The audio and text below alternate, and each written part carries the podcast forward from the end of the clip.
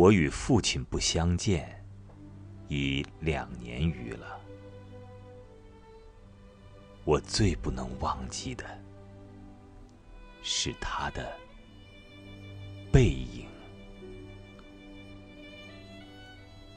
那年冬天，祖母死了，父亲的差事也交卸了，正是祸不单行的日子。我从北京到徐州，打算跟着父亲奔丧回家。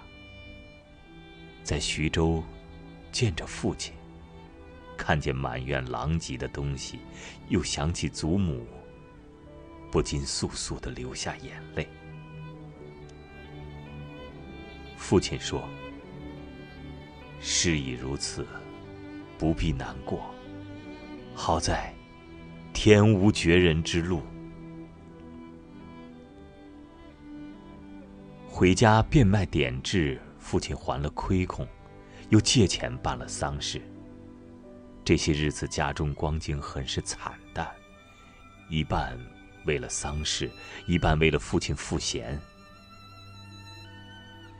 丧事完毕，父亲要到南京谋事，我也要回北京念书，我们便同行。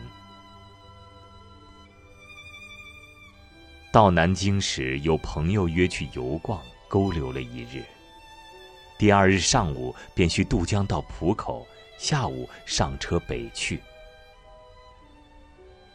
父亲因为事忙，本已说定不送我。叫旅馆里一个熟识的茶房陪我同去。他再三嘱咐茶房，甚是仔细，但他终于不放心，怕茶房不妥帖，颇踌躇了一会儿。其实我那年已二十岁，北京已来往过两三次，是没有什么要紧的了。他踌躇了一会儿，终于决定还是自己送我去。我两三回劝他不必去，他只说：“不要紧，他们去不好。”我们过了江，进了车站。我买票，他忙着照看行李。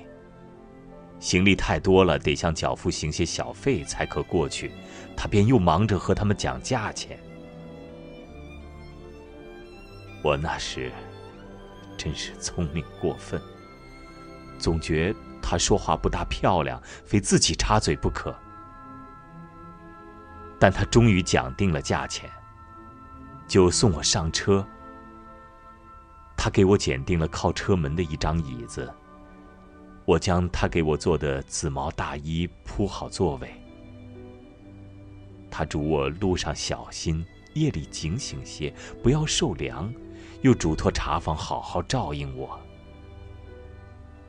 我心里暗笑，他的愚，他们只认得钱，托他们只是白托，而且我这样大年纪的人，难道还不能料理自己吗？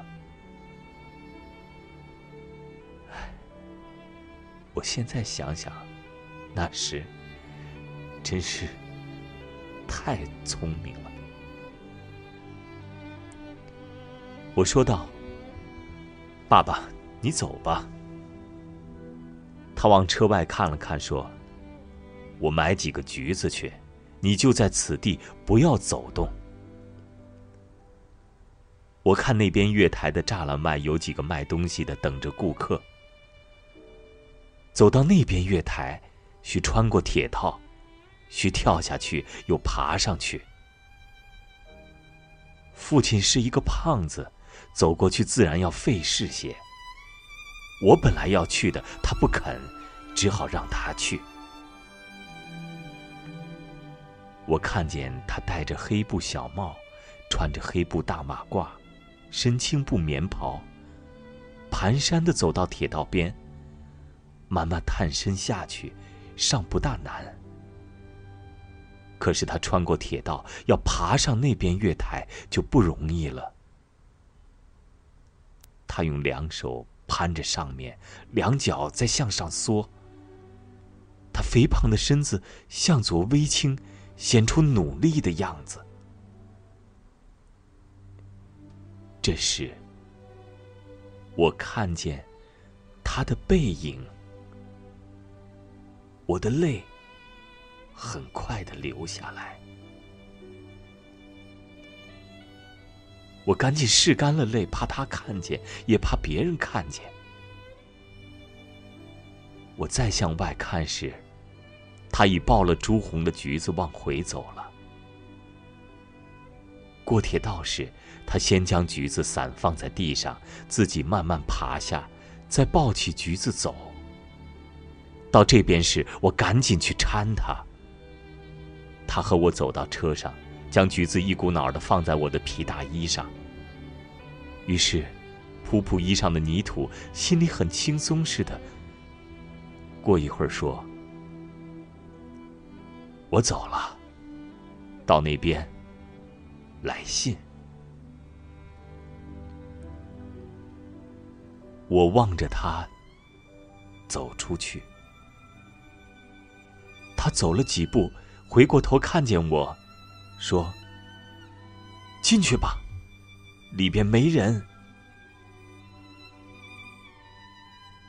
等他的背影混入来来往往的人里，再找不着了，我便进来坐下，我的眼泪又来。